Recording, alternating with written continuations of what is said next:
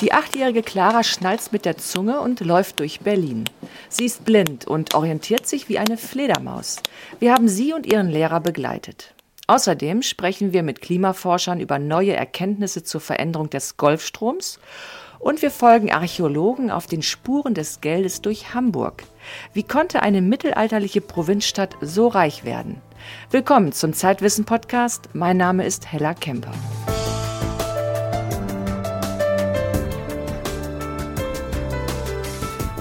Clara sagt, sie könne sehen. Autos, Bäume, Häuser. Nichts Besonderes? Doch, denn die Achtjährige ist seit ihrer Geburt blind und sieht die Welt mit den Ohren, wie eine Fledermaus. Clara nutzt Echos, die sie selbst produziert. Klicksonar nennt man die Technik. Matthias Thome hat Clara in einer Übungsstunde begleitet.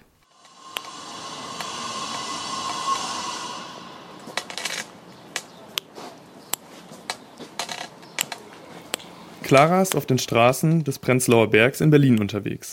Aus ihrem Mund kommen Klicklaute. Alle paar Meter schnalzt sie mit der Zunge. Die Schallwellen werden von Mauern, Autos, Türen und anderen Hindernissen reflektiert. Mit Hilfe des Echos orientiert sich Clara. Wie weit ist ein Hindernis entfernt? Wie groß ist es? All das zu hören erfordert jahrelanges Training. Claras Lehrer ist Juan Ruiz. So, so here's what we need to do, okay? Er kam vor 36 Jahren in Mexiko blind zur Welt. Heute ist er einer der Pioniere der sogenannten Klicksonartechnik. So yeah. this, this is a square block. So what we need to do is we need to go right and then right at two corners, okay? Yeah. Can we go? Yeah. All right, let's go. Clara dreht den Kopf ein wenig nach rechts, sodass ihr Gesicht zu einer Backsteinmauer zeigt. Sie kann bereits erkennen, wenn sich eine Einfahrt oder eine Tür auftut oder wenn sie eine Kreuzung erreicht. Juan Ruiz erkennt seine Umgebung noch detaillierter. You are primarily able to understand how wide an object is, you're able to understand how tall an object is. Vor allem kannst du erkennen, wie breit ein Gegenstand ist, wie hoch er ist und wie weit du von ihm entfernt bist. Oft kann man auch die Dichte des Gegenstands erahnen. Ist er weich wie ein Teppich oder hart wie eine Wand oder Metall? Und dann nutzt du dein Erfahrungswissen, um dir ein Bild deiner Umgebung zu machen. Zum Beispiel wirst du normalerweise keinen Baum in einer Wohnung finden. Uh, for example, typically you're not going to find a tree inside an apartment. Juan Ruiz trainiert Clara, seit sie zweieinhalb Jahre alt ist. Das Mädchen soll aber nicht nur die neue Klicksonartechnik erlernen, sondern auch den Blindenstock zur Hilfe nehmen. Den Stock ja auch, also ohne Stock, weil der Stock wird ja dann auch, äh, sagt dann auch, wo Stufen kommen und wo halt so kleine halt Bordsteine oder kleine Kanten oder irgendwelche, weiß nicht, was alles kommt. Also der Stock, der zeigt mir das dann alles, weil das kann man ja nicht mit dem Schnalzen ja, das kann man halt nicht mit dem Schnalzen sehen. Dann, man kann eher sehen, was eher weiter oben ist, weil man will sich ja auch nicht dauernd bücken. Die Klicksonartechnik erweitert für Menschen wie Ruiz und Clara den Horizont. Wo der Blindenstock zu Ende ist, kommt das Zungenschnalzen zum Einsatz. Die beiden stehen jetzt in einem Hinterhof und Clara soll die Gegend erkunden. Es geht hier nicht nur um eine bessere Orientierung, sondern auch um Freiheit und Autonomie. You know, sometimes um, in Manchmal fördern Lehrer oder Mobilitätstrainer mit den besten Absichten die Abhängigkeit ihrer Schüler, ohne es zu merken. Menschen haben das Verlangen, sich um andere zu kümmern. Sie mögen es nicht mit ansehen, wie andere mit Problemen kämpfen. Deshalb wird blinden Menschen vieles abgenommen. Nichtblinde führen sie zu oft an der Hand oder wenn sie ein Kind sehen, das etwas nicht schafft, machen alles gleich selbst. Aber wie soll das Kind dann die Fähigkeit entwickeln, die Dinge selbstständig zu erledigen? Diese Lehrer und Trainer meinen es wirklich gut, aber wir sollten uns daran erinnern, dass die eigene Erfahrung und das Leben selbst manchmal die besten Lehrer sind. and great instructors, but we have to remember that sometimes experience and, and life is actually the best teacher. Clara hat etwas entdeckt. Mit ihrem Stock stößt sie gegen einen metallischen Gegenstand. Und auch der Klang des Zungenschnalzechos hat sich verändert. Ruiz steht zwei Meter neben ihr und hilft. Hey, what's happening here? Click. What's happening here? Clara und Juan stehen vor Fahrradständern. Über ihnen, in zwei Meter Höhe, ein Wellblechdach. Langsam geht Clara immer wieder vorwärts und rückwärts, ihren Kopf in den Nacken gelegt. Äh, Fahrräder. Okay, what else?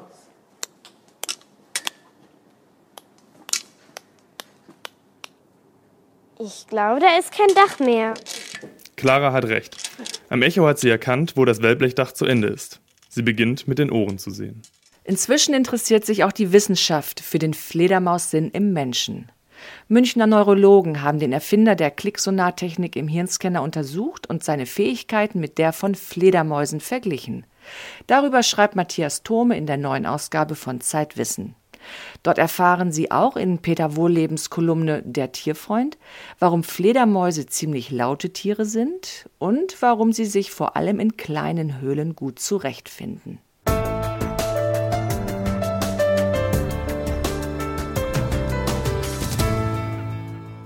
Wie geht es eigentlich dem Golfstrom? Diese Meeresströmung ist bekanntlich so etwas wie die Fernwärmeheizung Europas.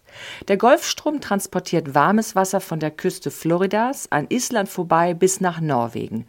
Und diese Heizung könnte aufgrund des Klimawandels paradoxerweise ausfallen, sodass es in Europa womöglich kühler wird. Davor warnen Forscher schon seit Jahren. Es gibt aber Neuigkeiten, von denen Max Rauner berichtet. Der Golfstrom transportiert lauwarmes Atlantikwasser vom Äquator nach Nordeuropa. Man bräuchte eine Million Atomkraftwerke, um eine vergleichbare Wärmeleistung zu erzielen. Kein Wunder also, dass sich die Klimaforscher für diese Meeresströmung interessieren. Wie verändert der Klimawandel den Golfstrom? Die Erkenntnisse darüber sind widersprüchlich. Mal heißt es, die Strömung sei bereits schwächer geworden, dann gibt es wieder Entwarnung. Die Unsicherheit hat einen Grund, sagt die Meeresforscherin Monika Rhein von der Universität Bremen. Direkte Messung der Stärke des Golfstroms, die gibt es eben erst seit 20 Jahren und das ist zu kurz, um jetzt direkt einen Trend rauszubekommen. Ähm, was wir aber haben, sind Oberflächenmessungen der Temperatur ähm, seit etwa 1900. Und dort äh, gibt es dann ein Muster in der Erwärmung, die eben über dem Nordatlantik geringer ist als in anderen Gegenden, die man mit einer Abnahme der Golfstromzirkulation erklären kann. Während fast überall auf der Welt die Durchschnittstemperaturen steigen, ist südlich von Grönland der Atlantik ein wenig kälter geworden. Und das könnte mit einem schwächeren Golfstrom zusammenhängen. Die Forscher können aber nicht mit Sicherheit sagen, ob diese Abkühlung von Dauer ist. Es gibt ganz starke natürliche Schwankungen. Das heißt, es gibt ein dauerndes Auf und Ab und das geht von Zeitskalen bis zu mehreren Jahren.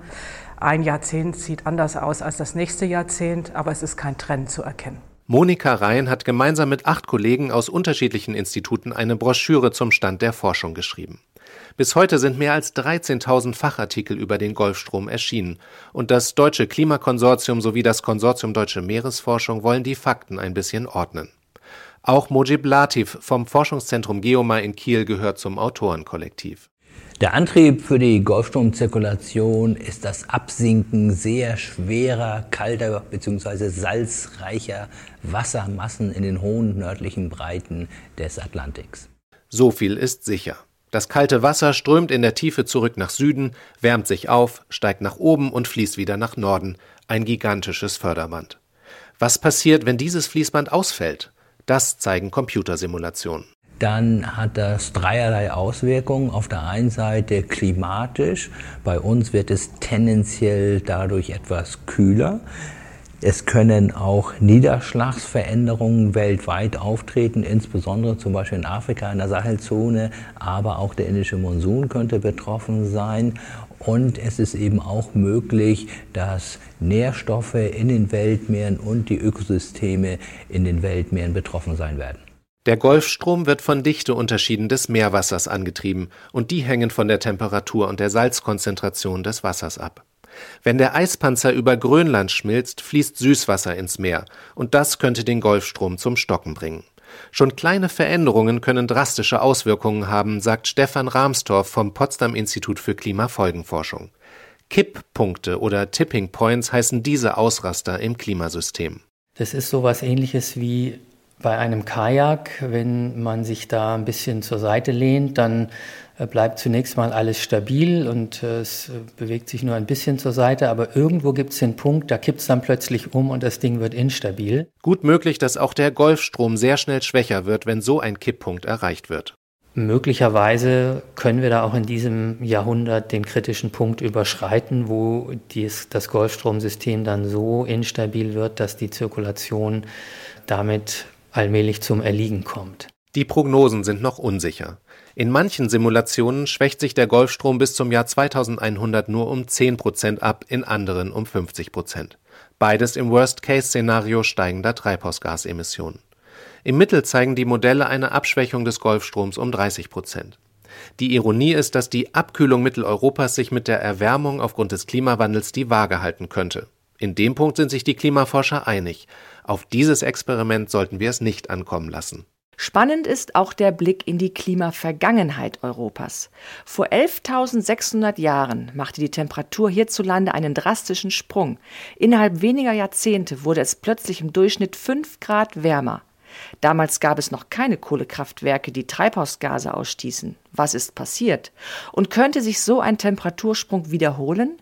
Über das 5-Grad-Rätsel schreibt Max Rauner in der neuen Zeitwissen-Ausgabe ein Kriminalstück in Sachen Klimawandel.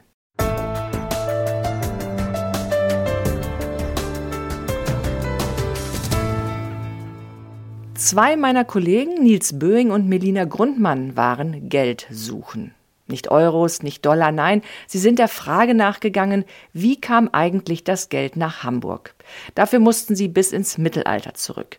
Die Spurensuche ist Teil unserer Wanderserie Pfade der Erkenntnis, die wir zusammen mit Wissenschaftlern entwickelt haben.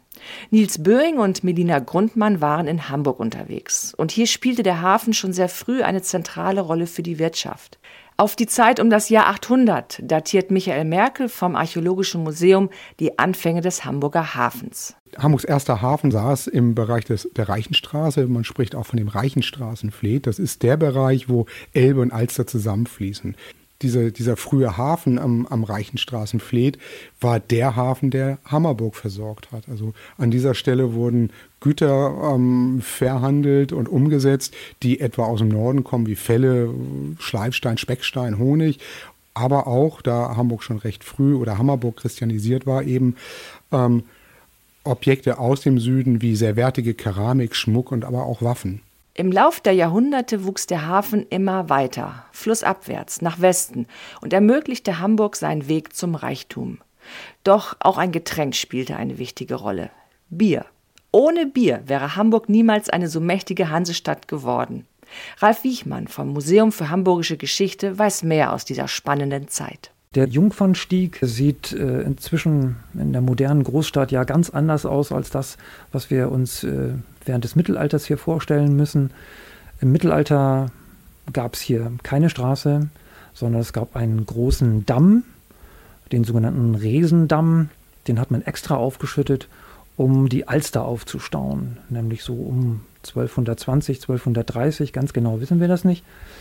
Aber äh, diese Aufstauung der Alster, ähm, das war eine ganz wichtige Sache für die Stadt, denn ähm, durch die Aufstauung konnte man Mühlen betreiben an dieser Stelle. Es gab eine ganze Reihe von Mühlen, normale Mühlen zum ähm, Mahlen des Brotgetreides, aber vor allen Dingen Mühlen, um das Getreide zu schroten, um daraus äh, Bier zu machen. Und das Bier war ja das Exzellenzprodukt Hamburgs zu der Zeit. Ähm, in Hamburg ähm, gab es so um 1400 531 Brauereien, also Brauhäuser, die unglaublich viel Bier gemacht haben. Über eine halbe Million Hektoliter, also gigantische Mengen. Und die Hamburger haben zu der Zeit ja ganz Nordeuropa mit Bier beliefert, äh, nämlich Flandern und die Niederlande, England und Teile von Dänemark. Ähm, Bier war das Getränk schlechthin und Hamburg war das Brauhaus der Hanse.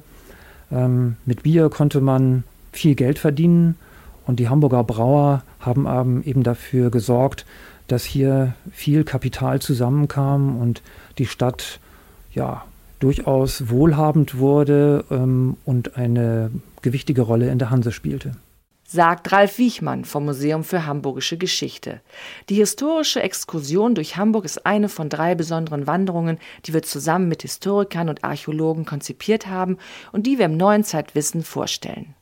Die beiden anderen Wanderungen führen durch Weimar und in die Lausitz, wo Maschinen zu Architekten einer weiten Wildnis werden.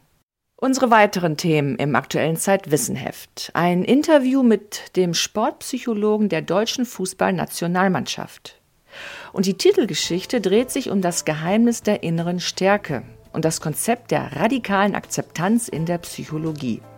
Den nächsten Podcast hören Sie in einem Monat mit Auszügen aus dem großen Zeitwissengespräch, diesmal mit Thomas Fischer, dem Bundesrichter im Ruhestand. Am Mikrofon verabschiedet sich Hella Kemper.